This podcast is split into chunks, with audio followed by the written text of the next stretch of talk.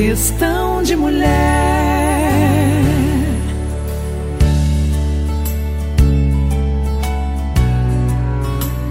Esse é o Questão de Mulher, eu sou Xidê. Não poderia ter sido mais emocionante esse momento que eu tô vivendo, porque eu tive a oportunidade de visitar essas mulheres que fazem parte da história da minha vida e pertencem à história da minha mãe, que esteve durante muitos anos no Brasil. Essas mulheres são iranianas, elas estão no Brasil há muitos anos e a gente vai conversar com elas e entender um pouquinho o que, que significa ser uma mulher iraniana de tantos anos atrás no Brasil. Como foi, o que aconteceu e como está sendo a vida dessas mulheres. Obviamente, cada uma tem a sua história, mas elas aqui todas se conhecem. Então, se vocês segurarem as rédeas, vocês vão rir muito, quem sabe se emocionar bastante e talvez até umas lágrimas podem surgir. Mas o fundo, no fundo, o que importa é que a unidade que há entre essas mulheres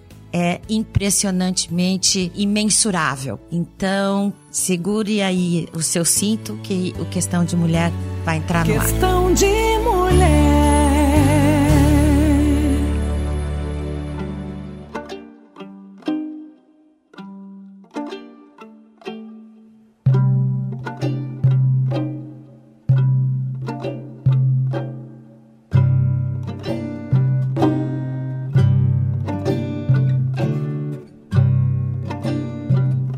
Pessoal, eu tô muito feliz. Eu tô com três amigas lindas. Cada uma tem uma história e tem uma idade diferente. A gente pode dizer que são meio família, porque quando eu nasci, algumas já estavam aqui no Brasil, outras chegou depois. Então eu vou apresentando elas. Acho que até é melhor perguntar para elas mesmas, né? Quem são elas? Como que, que elas eh, estão hoje? Primeiro vamos, vamos perguntar quem é quem. Charla, você quer dizer quem você é? Por favor. Eu sou Charla Racé. Eu que 50 anos atrás eu vim no Brasil com meu marido. Você casou no Irã? no Irã depois de três meses eu vim no Brasil. Eu tenho três filhos. Que ano que você chegou no Brasil? 67. 67, você tinha 20 anos. Quer dizer que você hoje tem. Pode 71. falar? 70. Gente, vocês vão ver a foto dela aí na capa do, do, do podcast. Parece que ela tem 32. Tudo bem. A outra amiga que tá aqui comigo, qual que é o seu nome? Meu nome é Taheré Sahihi. Eu tenho 90 anos. 12 de, de eh, Março. março ficou 90 anos. Eu tenho dois, duas filhas, e essas duas filhas pegaram um aniversário para mim de 90 anos. 40 pessoas amigas, conhecidas, estavam convidados. Até uma pessoa, uma que é professor de eh, casal, casal que tá, eh, marido falou que hoje que eu não conhecia marido, falou que nós vamos para aniversário que uma senhora que tem 90 anos. Então as filhas pegaram esse aniversário. Fizeram pra senhora a festa. É, é. Tá. Fizeram. Então, uma destas filhas tá aqui hoje e eu vou deixar ela mesma se apresentar. Ah, meu nome é Mahasti Sahihi de Macedo. Eu tenho 68, 67 anos ainda. Cheguei no Brasil com 6 anos de idade e sou brasileira. A Mahasti, até para vocês saberem, é, foi professora da USP durante muitos anos. Ela é pós-doc em biologia. Então, assim, a sumidade da biologia da USP do Brasil. Tem muito trabalho dela por aí. Se você é estudante de biologia, se é imunologia. Então, você vai gostar de ouvir a doutora Mahasti aqui falando com a gente. Bom, presta atenção. A minha mãe era amiga delas todas e eu também, né? Ficamos amigas porque eles vieram ao Brasil mais ou menos nos anos 50, né? Vamos dizer. A Taherê, que hoje tem cin- 90 anos, e a Shala, que chegou no 67. Sabe qual que é a minha curiosidade? Como que, como mulher iraniana, você conseguiu sobreviver num país que é totalmente diferente do seu e como que foi esse sentimento para você, Tia Tarreira? Você que tá há mais tempo. como foi isso? Por que, que você veio para o Brasil primeiro? Eu vim no Brasil em 1955. Quando nós chegamos aqui, 45, fomos para São Paulo. 45 dias depois de que nós ficamos no São Paulo, meu marido achou serviço na fábrica de Matarazzo, no São Caetano do Sul. Então, nós, outro dia, eu, meu marido e dois filhas de seis e cinco anos, nós pegamos a mão, fomos para achar casa nesta cidade. Mas por que, que a senhora veio para o Brasil? Eu vim para o Brasil porque eu sou Bahá'í e os Bahá'ís não têm igreja, nós não temos padre, mas cada pessoa pode ler, temos livros muito de vários tipos que a pessoa quer, quer perguntar, temos livro, pode ler o livro. Então, a fé Bahá'í, por causa que não tem padre, não tem igreja, nós acreditamos que depois de mil anos, mil e poucos anos, Deus manda outro profeta. Mas eu queria saber o seu sentimento. O que, que foi o seu sentimento que te fez sair do seu país, deixar sua família e ir para um outro lado do mundo? Porque nós Bahá'ís temos planos para todos os Bahá'ís do mundo. Este plano que eu vim para o Brasil chamava Plano de 10 anos. Então nós pensamos, vamos sair deste plano de Pérsia, vem para o Brasil.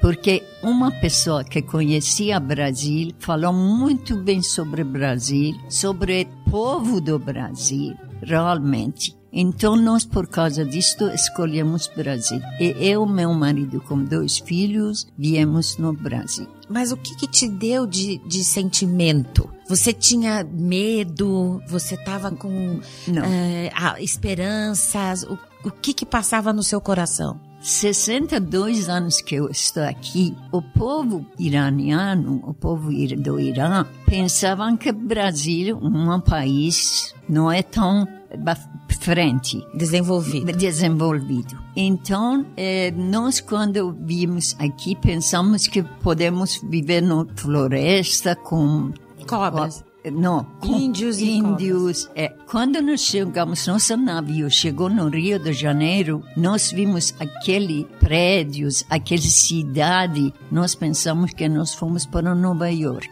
realmente. realmente, porque na Pérsia, muito longe, ninguém conhecia daquele 62 anos, o que Atrás. atrás, 62 anos atrás, como que o Brasil tá. Sempre índios, essas coisas mostravam para a pessoa. Nós, gente, não sabia que realmente a, Bra a Brasil tá assim. E você veio com medo? Não, medo não tínhamos, porque cada pessoa por si mesma decide e vem. Entendi. Deixa eu ouvir um pouco a Charla. A Charla chega como uma jovem de 20 anos e sai de um país também igual, talvez em outras condições, diferentes da época da Tia Tarrerê. E como foi pra você isso? Você veio por quê? Casei com meu marido no Irã. Depois de três meses, meu marido tinha irmão que trabalhava aqui, né? Então nós decidimos para morar no Brasil. Então desde que eu cheguei, é porque meu marido tinha um problema de coração, precisava operar. Na época, o Dr. Zervini só trocava a válvula, válvula que é a única pessoa que descobriu. Então eu, come... eu o povo aqui me ajudaram muito porque eu tinha uma criança pequena, vizinha, todo mundo me ajudou. Eu, desde que cheguei aqui, eu gostei muito do Brasil. Agora eu tô morando aqui, parece o meu país mesmo. país, É. você sente assim? Sente assim mesmo. E, Eu e o- gosto e o, muito. sentimento quando você saiu do Irã? Uhum. Primeiro porque você veio por um sentimento de amor, não Amor, foi? sim, sim. Pelo teu marido. É, sim. E quando você saiu do Irã, o que, que aconteceu dentro de você? O seu sentimento, eu vou deixar minha mãe, minha família, meu país. Não, porque você casa, depois eu decidi. Se meu marido falou desde começa que a gente vai morar fora do Irã. E, e- e tua imaginação como foi? Eu vou, eu, Eu, vou não conhecia, não. Primeira vez que eu saí do país. Não conhecia outros países. Sim. Então, época que eu chegamos, eu gostei muito, muito. Desde porque eu vi que povo diferente, mais carinho que mostra pra gente. Às vezes, não precisa a gente falar, porque eles ajudam a qualquer jeito você. O brasileiro. Se você, é, se você falar, não falar, eles ajudam. Porque você é estrangeiro. Minha vizinha nem precisava falar comigo. Ajudava na hora de trocar a criança, tudo isso.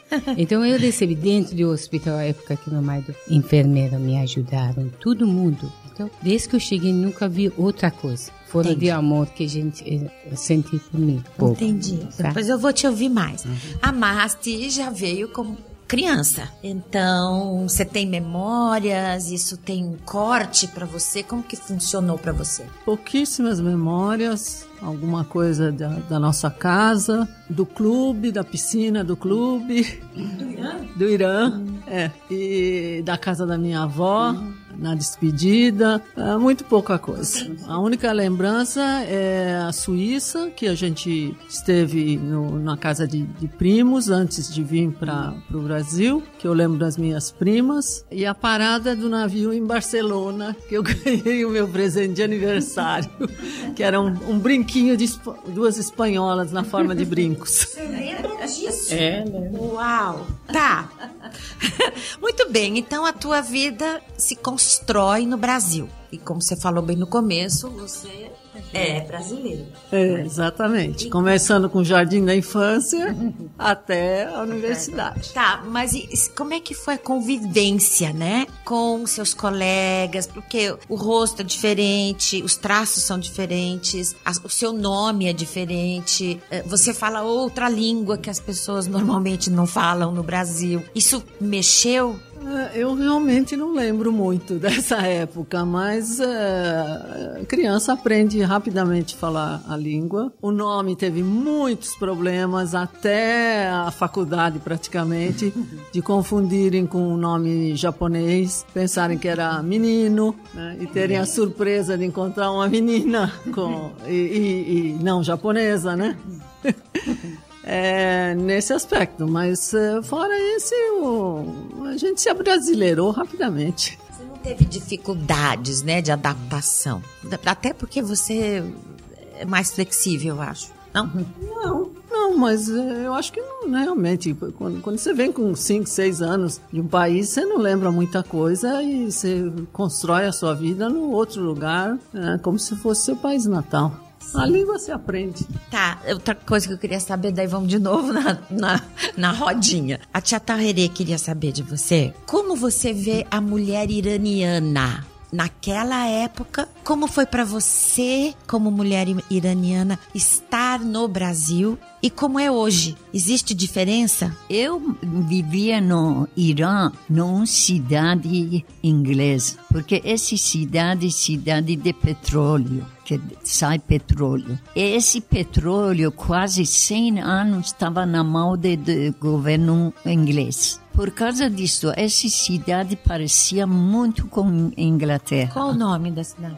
Abadan, cidade de Abadan chama. E esses, eh, todos construção, todas as coisas, amizade, até tinha, daquele tempo tinha eh, supermercado que trouxe todos os material de Inglaterra. Ano novo davam todo bonecas, carrinhos para de Inglaterra, traziam lá, que as crianças gostavam muito, assim. Por causa disso, eh, nós vivemos muito bem lá. Aliás, que lá é muito eh, calor, muito calor, especialmente no verão. Chega até 50 graus. E como você vê a mulher daquela época? Daquela época, a mulher estava, porque o rei da Pérsia estudou na Europa, por causa disso, lá estava a gente vivia assim, igual agora. Roupas vinham de França, sapatos vinham de França, ou eles pegavam, traziam de França, lá começaram a fazer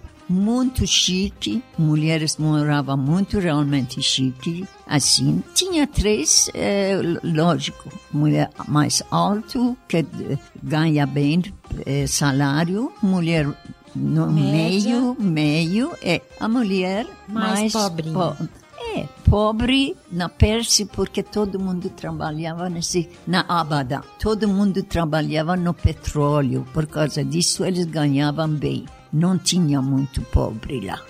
Terceiro grau tinha, mas não tinha muito pobre. Assim, cada um ganhava, tinha casa deles.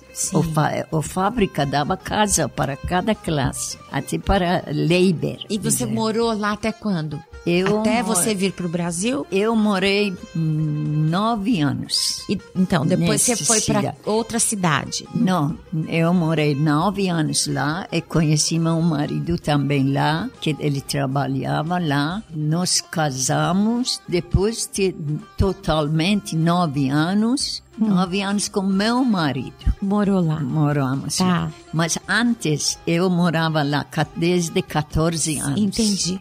Desde 14 anos com meu pai e minha mãe, porque Entendi. meu pai também trabalhava nesse, nesse fábrica. Entendi. Agora eu vou te fazer uma pergunta que com certeza as mulheres brasileiras têm curiosidade. E, na verdade, é um, é um meio. a história de filmes e histórias de mulheres do Oriente Médio que são que vivem opressão e que são obrigadas a fazerem tal e tal coisa. No seu caso especificamente, você casou por amor? Sim, eu casei muito por amor. Casei por amor e depois lá, eh, mulheres todos eram bons assim, mas até agora, no alguns aldeias da Pérsia, ainda a pessoa tá, por exemplo, pensam que a mulher tava, precisa ficar baixa, mulher não tem aquele cabeça, Capacidade. capacidade. eh, Ainda existe. Ainda existe em algumas aldeias essas coisas, mas tem muito pessoas lá, as eh, crianças todos estudam,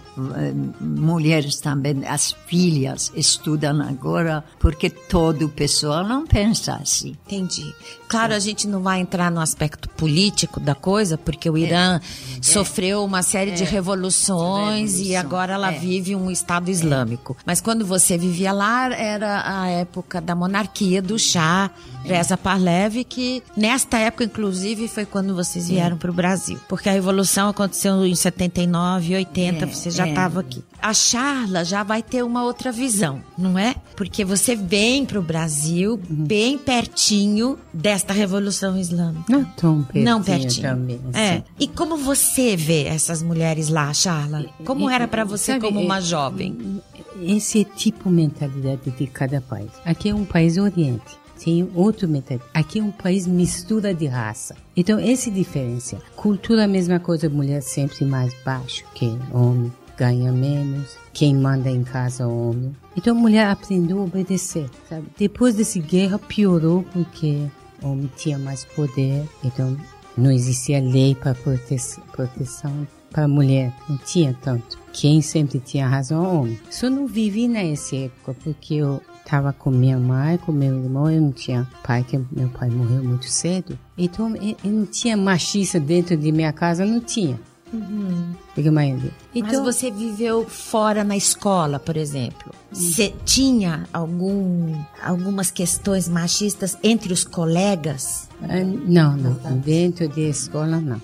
Então, a gente às vezes saía para fora, a gente percebia que, eh, então, eles têm, acham que você tem esse direito, você mexer com você, você não pode reclamar porque eh, no futuro fa- falaram para você, acho que você está culpado porque você fez alguma coisa e capaz mexeu como você provocou. É. ainda hoje, É, é ainda- no Brasil, então. se fala isso. So- por isso que eu, na época que eu cheguei, gostei, porque eu cheguei muito cedo aqui. Então, adaptei muito bem aqui. Só no Irã existe. Existia antes de chá, depois de chá, porque esse machista existe no Irã. Na cabeça de homem, ainda quem manda, homem. Pode ser que a religião diferente, não. O homem iraniano, eh, me- mentalidade do homem iraniano é isso. Quem manda em casa é o homem. E como fica a mulher? Até mulheres que trabalham, às vezes ganham muito mais que o homem, ainda quem manda em casa é o homem. Porque machista existe, não demora para sair. Não é uma geração porque a guerra agora começou, não. Porque existia.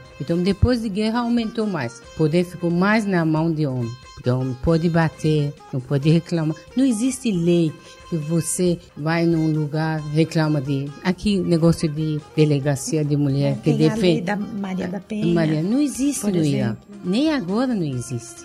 Então, apanha e fica quieto. Nossa. Isso aí existe. Então, não mudou nada. Nem na época de Shah, nem na época... É porque essa mentalidade na- ficou na mente de mulher tem que crescer muito para chegar a coisas que no Brasil não tem. Porque a primeira mistura de raça. Ainda pode ser na Nordeste. Só no, no meio não tem esses negócios E que... você acha que no Irã isso vai ter solução? Pode ser no futuro.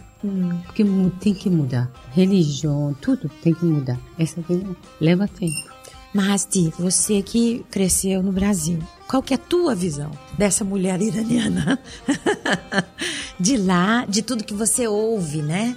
Das, da- das tuas vivências das mulheres da tua família. E aí, como você lida com isso ho- hoje, né? Porque hoje você é uma vó, já, né? com todo respeito. Não é? Você tá no estado vó, não é? Quer dizer, você já viveu, já trabalhou, já deu aula, já fez pesquisa, já tarará, tarará. E inclusive você faz atividades hoje de ikebana, né? Então, eu já fui contando, mas é melhor você falar. Eu acho que eh, tem uma diferença na minha visão eh, das mulheres da minha família, avó, outros familiares que, que, sobre os quais eu ouvi falar e alguns eu tive contato em 72 quando eu estive pela única vez de volta para o Irã, é que todas essas pessoas com quem eu con- convivi pertencem, pertenciam à fé Bahá'í. E na fé Bahá'í nós temos um princípio que é a igualdade entre o homem e a mulher, né, de direitos e deveres. Então, a posição do homem e da mulher, daqueles que eu conheci dentro da família, era bastante diferente do, provavelmente, do povo em geral, né, e com quem eu não, não tive contato. Quer dizer, o meu contato foi com 5 anos de idade, que eu não lembro, e em 72, quando nós voltamos, nós ficamos duas semanas apenas dentro da família, né, visitando os parentes em Teherã, em Abadan, e então, para mim, não, não existe assim essa eh, diferença. Então, isso acaba muito parecendo com o que existe no Brasil. Então, aqui também havia mais machismo, né? As mulheres tinham menos oportunidades, foi mudando aos poucos. Eh, talvez no Irã não mudou tanto, até regrediu. Você, por acaso, em algum momento se sentiu na obrigação de ter que casar com algum iraniano? Não, absolutamente, porque de novo na fé Bahá'í a gente pode escolher ah, com quem quer se casar. É, inclusive, eu, quando eu casei, meu marido era recém tinha se tornado Bahá'í. Meu genro não era Bahá'í quando ele casou com a minha filha. Eles são brasileiros. E ele, meu, é, meu marido era brasileiro, meu genro é brasileiro, e meu filho, meus filhos, uma filha e um filho, os dois nasceram no Brasil, e meu filho é casado com uma iraniana que, cuja família veio como refugiada. Então, isso quer dizer marrais perseguidos no Irã após a Revolução Islâmica e que tiveram que fugir e foram acolhidos pelo Brasil. E ela é a filha desse casal veio, nasceu no Irã, veio refugiada e cresceu e aqui aí conheceu meu filho. Então meu filho é brasileiro e ela é iraniana. Sim, é o contrário, né? É o É contrário. o contrário. É. Tia queria... o que, que você queria falar? Você tava... Pode falar, fala. Eu queria dizer que no Irã, quando a gente estudava, lá escolas, eh, mulheres separadas, meninas separadas com meninos, meninas e meninos igual aqui, não está misturado. Por causa disso, menina tem escola separado, menino tem escola separado. E ainda está assim, ainda está assim, eu sei. Eu três vezes fui durante tempo, três vezes fui para Irã, porque minha ir- irmã com meu irmão estavam lá. Então eu fui três vezes, mas foi durante o tempo da rei da Pérsia. Não, depois da Revolução nós não fomos. Por causa disto, eu quando cheguei aqui, achamos um apartamento que é rec- recém-construído no São Caetano? no, no São Caetano. Então, quando eu abri a janela para ver né, dentro como que está, de repente minha vizinha também abriu a janela. Eu falei, ela eh, olhou para mim e falou uma coisa em português. Uhum. Eu não sabia o que que falou. Eu falei em inglês, você fala inglês? Ela bateu na cabeça e falou uma coisa. Hum. Este alugou aquele é, prédio, eu aluguei aquele casa de frente. Então, atrás de casa, com casa dela, estava um paredinho bem pequeno. Ela começou a ensinar para mim português. Ela pegava um copo, falava copo, fala copo, xícara, xícara, chá, todas essas palavras ela me ensinou. Panela, todos esse e tava chamava Laura. Eu ia perguntar como era o nome dela. É, é, é, tava Laura. ela, é, é, marido era alemão, hum. ela brasileira e tinha um filho 14 filho, 14 anos. Como você se lembra do nome tempo. dele? É, nome não, não, não. não filho, Porque ele sei. pode estar tá ouvindo a gente. É, não. É, porque ele tocava violão. Ah, todo tempo Alguém música. que tocava violão, que morava em São Caetano, cuja mãe se é, chamava é, Laura. E 14 Entre anos. em contato, por favor. 14 anos quando eu 14 anos. Então, minha filha, quando foram para o jardim de infância, em seis meses falava português, os dois. As suas filhas. Minhas as filhas, duas, as duas, fala, quando iam para é, jardim de infância, começaram a falar português. Queriam falar com, comigo, com o pai deles, português. Nós para eles não, elas não eh, perderam eh, persa, língua persa. Nós falamos que nós não entendemos. Vocês precisam falar conosco em persa. Por causa disso, hoje eles, os é. dois, elas, os dois falam persa. Essa história que ela fala que vocês falam persa, te incomodou? Você gostou? Era difícil para você lidar com isso? Porque em casa persa, na rua português. Eu, no meu caso, na escola ainda era inglês. Era, era uma salada de fruta absoluta.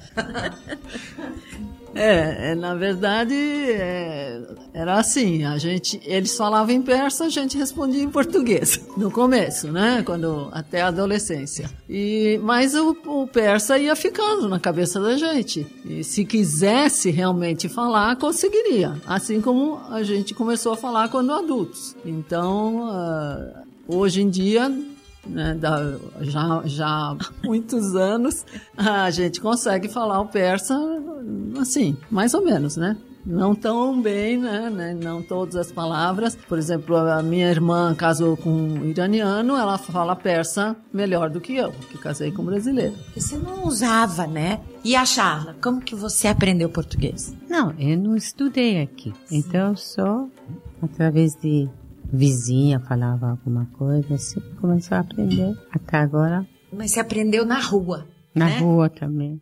Ah, uma vez lembra que uma. Posso contar Claro! Eu estava andando na rua, uma pessoa chegou para mim e falou: Eu não sei o que, que eu fiz. Falou: Vai tomar banho. Esse negócio, eu cheguei em casa, chorei tanto. Falei, olha, povo, aqui acha que eu sou sujo.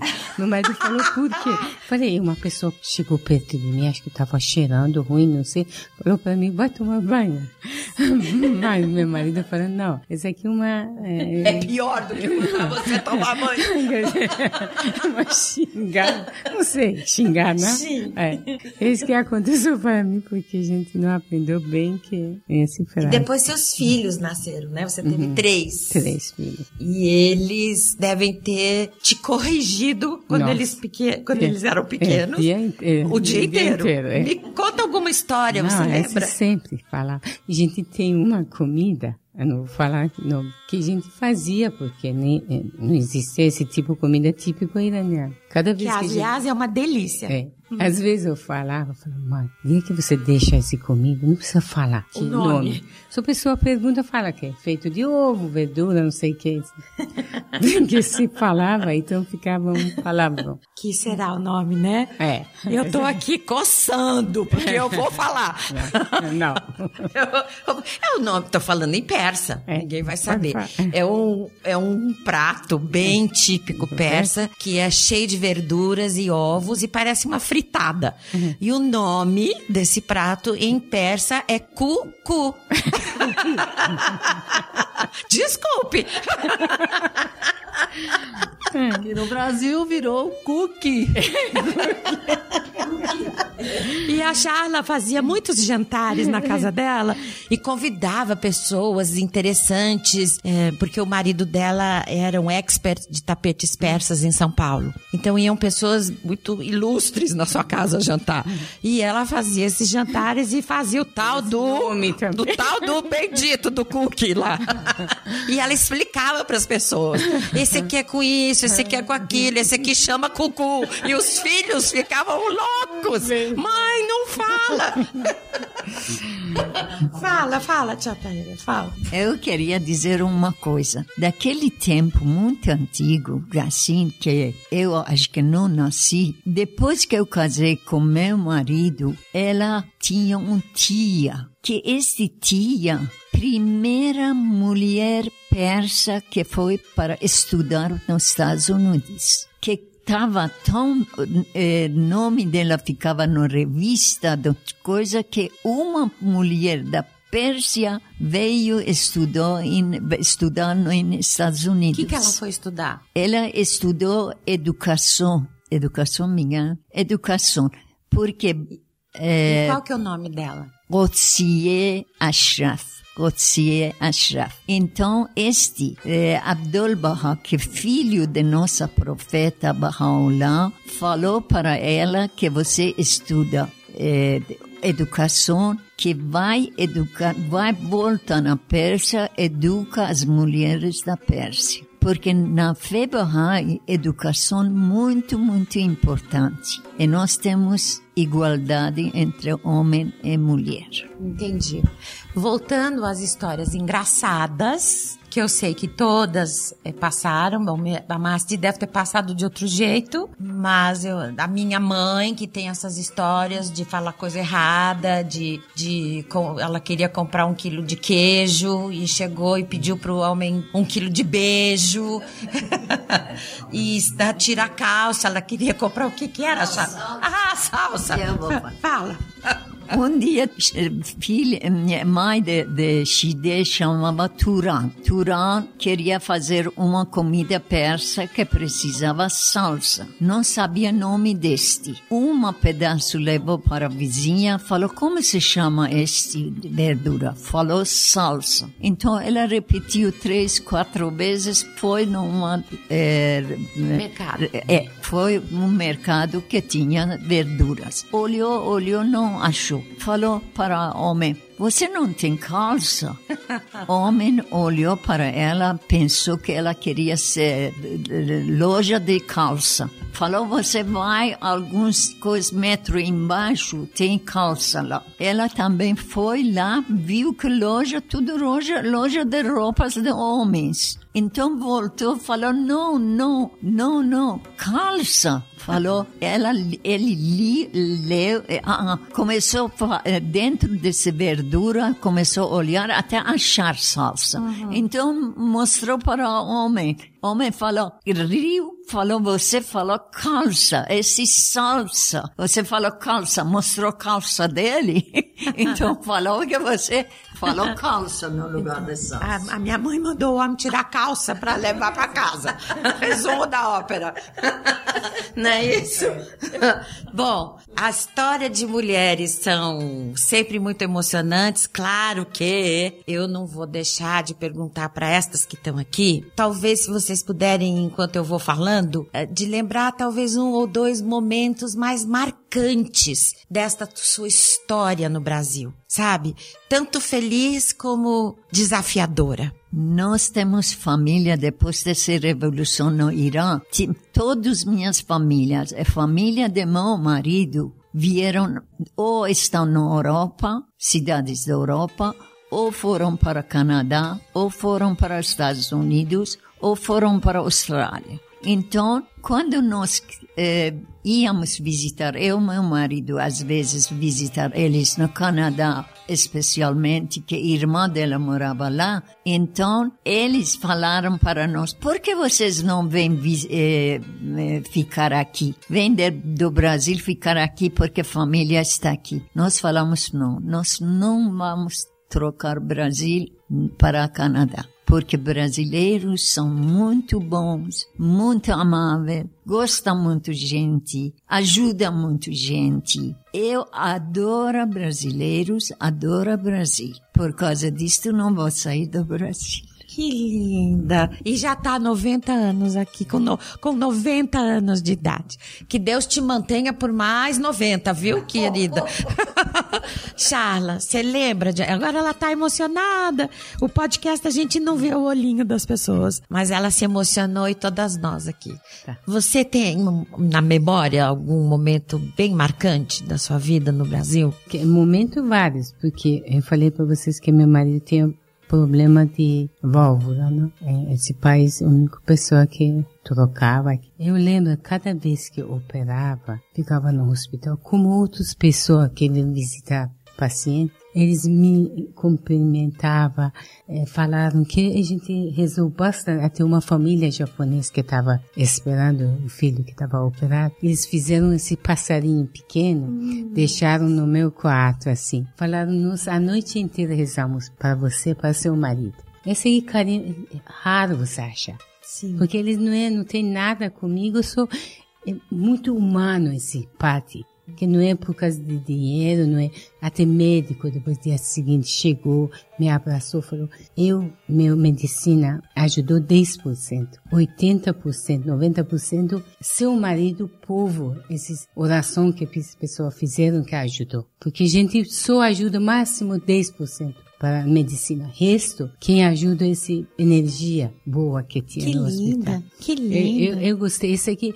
várias dessas coisas aconteceram na minha e vida. Isso foi como combustível, não é? é? Para você muito, manter muitas firme. Muitas vezes, não é uma vez, muitas vezes, cara. Porque meu marido operou várias vezes. Uhum. Várias vezes eles é, aconteceu a mesma coisa. Além que amigos nossos rezaram bastante, esse aqui sempre ficou na minha memória. E você teve vontade de voltar para o Irã? Eu não tenho, na minha família não tem ninguém mora aqui. Só não tenho vontade, porque eu vivi nesse país, meus filhos daqui. Então, acostumou, porque eu venho casado por pouco tempo, acostumou viver jeito daqui. Sim. Eu não sou mais desse país, voltar. Porque eu sou, eh, a gente estava na escola, estudante, assim, não tem. A minha vivência começou aqui. Por isso que eu gosto muito. Para mim, tanto agora negócio de guerra, não sei, tráfico, essas coisas não mudou. Porque povo não muda para essas coisas. Povo é bom, porque eu venho, estou morando em uma cidade pequena, eu percebo como o povo é amoroso. Que Ele não vê problema muito aqui. Uhum. Agora, você voltar para país igual que Irã que tem, você percebe, você olha para o povo africano, você percebe tristeza não. Aqui não, aqui não, povo alegre. Isso é uma benção, eu acho. Raro você acha outros países. Que bonito. É, eu, esse, eu, meu penso assim mesmo. Que linda. Ela é muito linda. Mas te vou te botar no fogo. Sabe o que, que você podia, talvez, buscar ali dentro? Se não tem momentos específicos de emoções? Certamente tem nascimento dos teus filhos e suas conquistas como mulher que realizou, né? Como profissional, você teve uma realização muito bonita. Você é uma cientista. Então, quem sabe você me fala este olhar de cientista. Que hoje ela lida com ikebanas. com cobra. Não, rato. Rato. Ela viveu com rato, gente. Agora ela vive com flores. É, é, é. flores. É, na verdade é porque eu entrei na pesquisa científica e na ciência porque eu queria que as coisas fossem sempre diferentes. Não gostava de monotonia, de uh, repetir a mesma coisa, portanto eu não queria ser uh, professor de ensino médio, então fui ser professora universitária, porque na universidade você é, tem a parte da pesquisa e na parte de orientação de alunos de pós-graduação, então você também tem que estudar a vida inteira, junto com seus alunos. Só que e, isso foi feito durante nove anos no Instituto Butantan, como pesquisadora científica, e 25 anos na Universidade de São Paulo, como professora doutora e depois professor associado, com livre docência. Mas, é, é, é, como todo ciclo, né, um dia ele se acaba. Então, o, o ciclo acabou. Aquele, né? Aquele. Iniciou um novo. Te dá saudade? Dá saudade, mas não queria voltar agora a fazer aquilo de novo. Agora não. Agora eu tô num outro ciclo, num ciclo criativo. Com as flores, com as iquebanas. E, como dizem, eu passei 35 anos usando o lado esquerdo do cérebro, agora estou há 10 usando o lado direito para usar a criatividade e fazer as, os arranjos florais. Gente, esse, essa mulherada é muito poderosa, meu Deus. Olha, eu, eu, eu tenho certeza absoluta que nós vamos ainda gravar mais uma vez porque eu sei que todo mundo tem muita história para contar, principalmente uma do, do grupo que tem 90 anos de história de vida para contar. Mas lembra que vocês no começo ficaram, mas Chide, o que que eu vou falar? Como vai ser? O que que vai? Que que... Eu não sei fazer isso. Só para vocês terem ideia, nós já estamos no ar há quase 45 minutos. Viu? Tem história no ar para contar. Então, para terminar, eu queria pedir que cada uma desse o seu olhar para as mulheres de hoje, sabe? Essas que estão iniciando a sua vida, as que estão no meio, as maduras, que eu chamo de cinquentosas, porque elas são cinquentonas gostosas. e as de 60, 70, agora 80 e 90, 90. minha nossa. Fala, tia. Eu diria que vocês educam seus filhos o que que pode porque por futuro só educação e estudo, o que que é mais alto, eles vão ter vida muito melhor. E também o cabeça deles, educação deles, que vocês dão para eles, por futuro eles vão usar essa educação. Eu acho. Agora eu vou dizer uma coisa que sempre esse ficou na minha cabeça.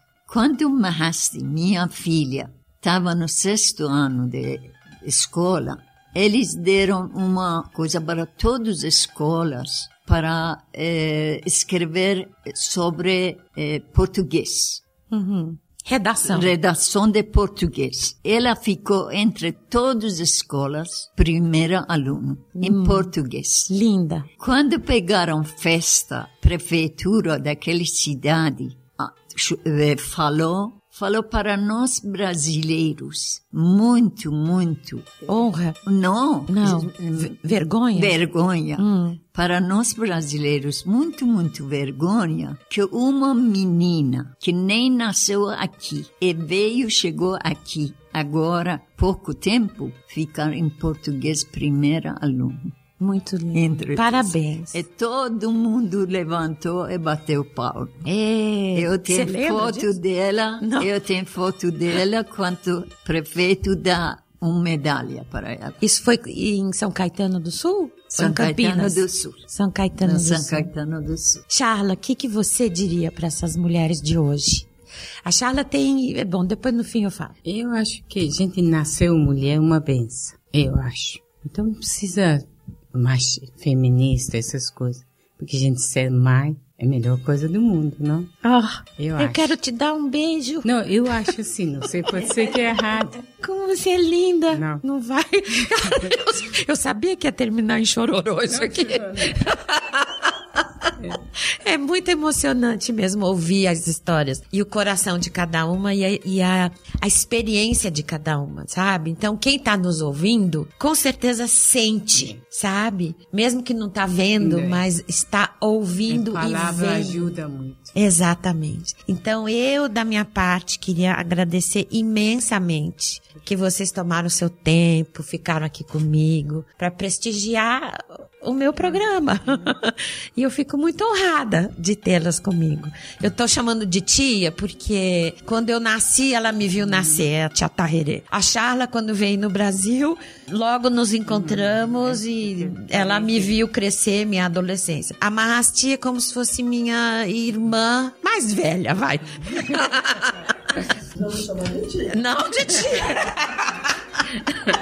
Então, eu queria muito fazer um programa com essas pessoas que me rodeiam, né? Embora a gente viva em cidades diferentes, mas a presença da alma é presente o tempo todo. É, vocês estão em Maringá. Esse programa eu tô gravando em Maringá, mas tem gente que vai ouvir esse podcast, por exemplo, nos Estados Unidos, sabe? Tem gente que vai ouvir na África, tem gente que vai ouvir em outros países de, de língua portuguesa. Então, de coração, agradeço muito Nós vocês. agradecemos também a vocês. E vamos mandar beijo pra família inteira de todo mundo. Eu vou- me ajudem se eu esquecer. A minha querida Vênus, que é a outra filha da tia Tarrerê, que é, é arquiteta e tem uma vida também interessante. Ela não tá aqui hoje porque ela tá viajando, senão ela estaria aqui. Os filhos da Charla, que são meus queridos amores, a Kate, que tá na Hungria, em Budapeste, com a família dela e as filhas dela, Nur e Lua. O meu querido Marcelo, que mora em São Paulo, e o meu querido Flávio Asmo, que também mora em São Paulo. Dois homens de primeira classe. A Mahasti tem é, o Keivan, a Samantha, seus cônjuges. Me ajuda a lembrar dos Bruno e Neguinho, os netos. Theo, Martim, Maia e mais um por vir. Então, eu esqueci de alguém? Pertinho?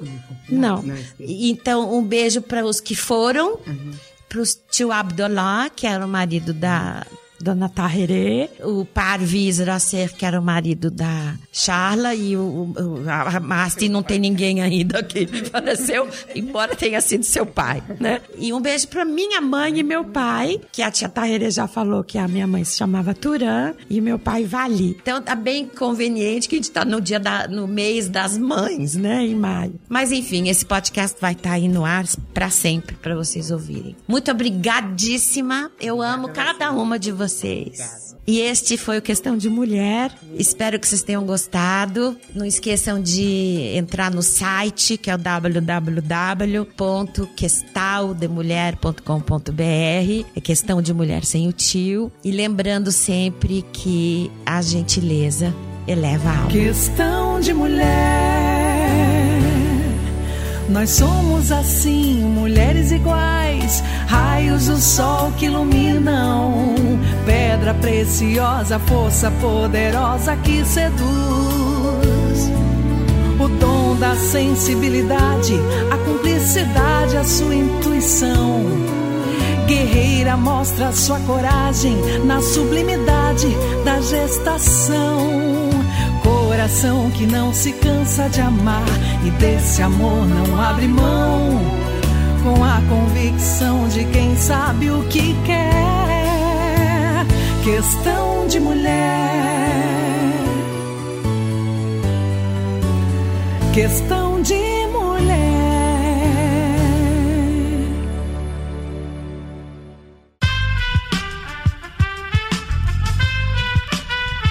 Este podcast foi editado por Aerolitos Edição Inteligente.